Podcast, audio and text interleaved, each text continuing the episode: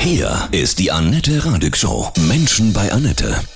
Menschen bei Annette, heute passend zur Darts-WM. Deutschlands Shootingstar Gabriel Clemens hat den Einzug ins Finale gestern knapp verpasst. Darts-Experte Elmar Paulke. Guten Morgen, Annette, grüß dich. Du bist die deutsche Stimme des Darts, ja? Ehemaliger Spieler und Kommentator. Ich habe schon viele Interviews in meinem Leben gemacht, aber ich habe mich ehrlich gesagt auch noch nie mit Dart beschäftigt. Du hast da, da ist der Fehler in deinem ja, Leben. siehst du? Du hast darüber auch ein Buch geschrieben, Perfect Game. Auf die Schnelle, was ist das Faszinierende am Dartspielen? Die Faszination Darts ist zum einen natürlich, dass es ein Sport ist, der aus der Kneipe kommt und den wir inzwischen in Hallen, in großen Multifunktionsarenen vor 14.000, 15.000 Zuschauern stattfinden lassen. Und trotzdem hängt da auf der Bühne nur dieses kleine Board. Mhm. Und manchmal stehe ich auch noch heute da und denke, es ist ein Wahnsinn. Du bist in so einer Halle und hast ein Spiel, das eigentlich für die Kneipe gedacht war, das damals irgendwie in England erfunden wurde, Anfang des, äh, des 20. Jahrhunderts. Faszination Darts, wir sprechen gleich weiter.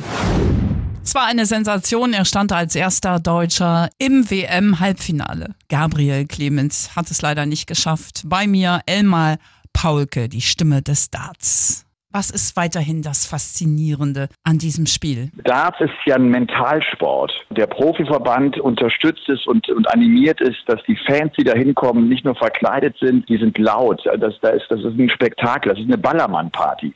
Und auch das ist so ein Teil der Faszination. Das mhm. hast du ja sonst nie. Wenn du auf dem Tennisplatz bist, müssen alle ruhig sein. Beim Golf müssen sie alle ruhig mhm. sein. Beim Schießen müssen sie alle ruhig sein. Beim Darts muss der Profi auch damit zurechtkommen, dass obwohl er, obwohl es so Millimeter geht und obwohl es wirklich ein reiner Mental Ballsport ist, diese, diese Horde Bekloppter hinter sich hat. Und du, du, du bist dort und hast dann diese äh, verkleideten, äh, irren Fans dabei. Auch das ist so ein Kontrast. Man arbeitet also mit Kontrasten und das schafft dann am Ende eine tolle Faszination. Mhm. Du hast eben gesagt, das ist ein, ein Spiel ja ähm, mit Konzentration, so wie Schach oder Bogenschießen. Ne? Kann man das vergleichen so ein bisschen? Bogenschießen kann man, glaube ich, ganz gut vergleichen. Mhm. Und äh, was da auch so die Parallele ist, auch die Bogenschützen ziehen ihre Faszination daraus, dass sie der Perfektion Perfektion oft so nahe kommen. Ne? So, wenn, wenn du, wenn du dich auch mit Bogenschützen unterhältst, die leben diesen oder die haben, die kennen das Gefühl, dass sie mal für einen ganz kurzen Moment perfekt waren, weil alles gestimmt hat, was sie gemacht haben. Ja. Und, der, und der Pfeil dann genau da in der Mitte stecken bleibt. Und das, diesen Kampf mit der Perfektion, den hast du auch im Darts. Es gibt im Darts den sogenannten neun Data. Also du kannst so ein Spiel, was du spielst, kannst du mit neun Darts beenden. Dann ist es das perfekte Spiel. Perfect Game, daher auch der Titel meines Buches. Und die kennen es also auch für einen kurzen Zeitraum von ein, zwei Minuten mal wirklich perfekt zu sein. Hm. Ist ja vielleicht auch so ein Ziel des Menschen, was wir ja nie erreichen werden. Aber im Sport ist das so hin und wieder mal ganz kurz möglich. Klasse. Das ja. ist auch so eine Parallele, glaube ich. Ja. Man braucht also eine, einen, einen ruhigen Geist und eine ruhige Hand, oder?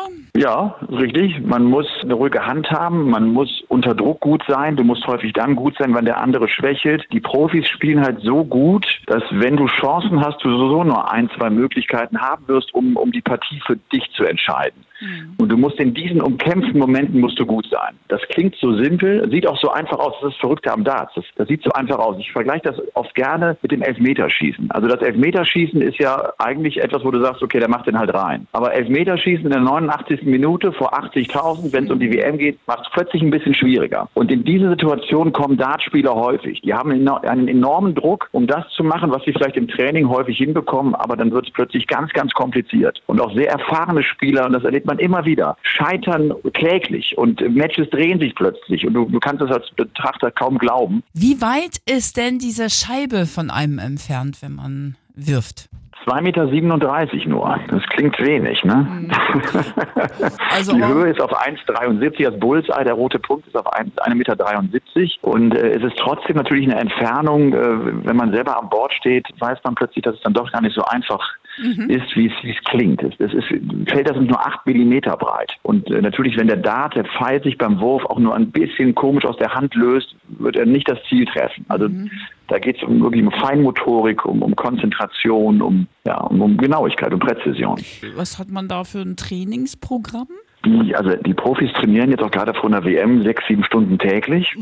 Die spielen halt zum einen viele Partien, die spielen viel gegeneinander, aber es gibt natürlich auch so Trainingsformen, äh, die du an Bord machst. Man, man beendet ein Spiel, in dem du eines dieser schmalen Doppelfelder treffen musst. Also trainieren die sehr viel die Doppelfelder, weil es am Ende darauf ankommt, dass du, dass du das triffst. Das ist wie so das Patten im Golf. Das ist auch noch so eine Parallele zum Golf. Im, Im Dart kannst du nicht wie im Tennis vielleicht davon profitieren, dass der Gegner einen Doppelfehler am Ende macht und du dann der Sieger bist, sondern du musst den Dart in das Feld werfen. Du musst am Ende auch stark genug sein, um das kleine Feld äh, zu treffen. Hast du schon mal so einen Dartpfeil abgekriegt irgendwo hin, wo er nicht hin soll?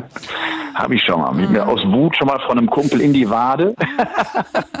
das soll man nicht machen. Nee. Nein, an, ansonsten, äh, ansonsten nein, natürlich nicht. Also gerade wenn die Profis dazu Gange gehen, passiert dann nichts. Was sind Dartspieler für Typen, also für, für Männer? Das ist eine komplette Macho-Welt. Diese ja. Dartswelt ist eine Macho-Welt, die auch, weil, weil einfach der Sport aus der Kneipe kommt und mhm. in den 70er, 80er Jahren noch Frauen gar nicht so erwünscht waren in der englischen Kneipe oder in vielen englischen Kneipen. Das hat so ein bisschen die, diese Geschichte. Also das ist jetzt, jetzt erst der Zeitpunkt gekommen ist, wo Frauen auch eine Rolle spielen. Ansonsten ist das schon viel englische Arbeiterklasse. Die mhm. Jungs wissen, wo sie herkommen, die sind stolz, wo sie herkommen. Die haben meist schlechte Tattoos und äh, ja, sie, sie, sie kommen sind sie kommen letztlich daher, wo sie mit ihrem Vater hingegangen sind. Also aus der Kneipe. Das, das, so war das früher in England äh, und das das hat sich bis heute eigentlich noch transportiert. Es beginnt sich jetzt zu ändern, weil so viel Kohle auch dran steckt. Also die Top-Leute machen verdienen siebenstellig im Jahr mhm. und das macht es natürlich inzwischen dann auch für Management interessant. Ne? Und mhm. von daher sage ich auch, es professionalisiert sich, es kommen Mentaltrainer rein. Der Sport wird jetzt immer mehr ausgereizt. Und von daher könnte sich auch der Spielertypus so ein bisschen verändern. Mhm.